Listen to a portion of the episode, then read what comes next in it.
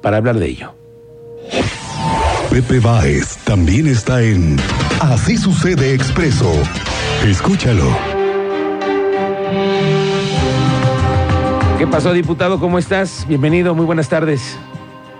Hola Miguel Ángel, con el gusto de saludarte nuevamente. Igualmente, diputado, estaba platicando con nuestro auditorio de la riqueza que tenemos, por ejemplo, en Querétaro con esta ruta de vinos. Y bueno, ahora que tú le has eh, metido mano a la eh, ley que nos rige para la comercialización, pues nos encontramos con los castigos que tiene y qué están haciendo para intentar que mejore esto, oye.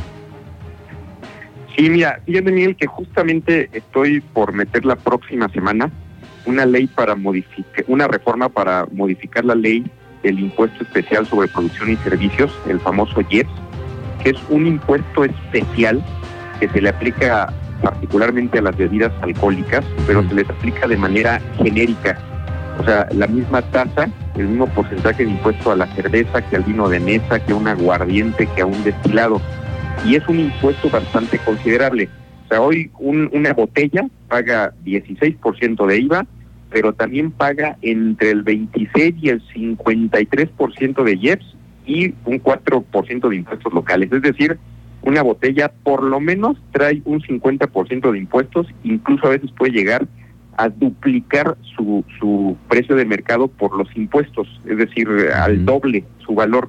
Entonces, me parece que este impuesto tiene una razón de existir, tiene un fin extra fiscal, que es un fin social, que es desalentar el consumo para combatir el alcoholismo, para proteger la salud pública, pero me parece que no puede ser eh, tomado de manera por igual a todas las bebidas alcohólicas. Entonces lo que quiero proponer es que eh, este impuesto se aplique por grado de alcohol. O sea, lo que, lo que se pretende es sí seguir inhibiendo el consumo de estas bebidas, pero grabemos los grados de alcohol y no el costo total de la botella. Eso permitiría que las bebidas de baja calidad, que son muy baratas y que tienen muchos, muchos grados de alcohol, como a lo mejor algunos licores de caña que se venden en algunas garrafas, se encarezcan para desincentivar su consumo y que bebidas de muy buena calidad, como la cerveza artesanal, como el vino tinto que se hace en Querétaro, eh, que son de calidad, que tienen pocos grados de alcohol, este, no paguen un impuesto tan alto y se vuelvan más competitivos en el mercado. Bueno, es que es también lo que dice la denominación de origen, la graduación mínima es del 4.5%, que es a lo que tú te refieres, ¿no? Los vinos de calidad, los vinos de mesa que se están produciendo en muchas regiones por artesanos y por eh, industriales que le están apostando también a esta, a esta eh, industria, ¿no? Así es pero hoy como está la ley, un, vino tinto que digamos tiene, vamos a ponerle menos de 14 grados de alcohol, por, por esa cifra está pagando sobre el costo de la botella que cuesta producirla un 26% más, el 16% más el 4%, es decir, casi llega al 50, ¿no?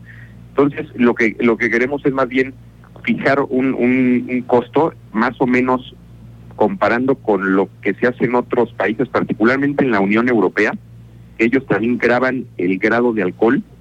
Eh, en su equivalente en México serían cuatro pesos por grado de alcohol.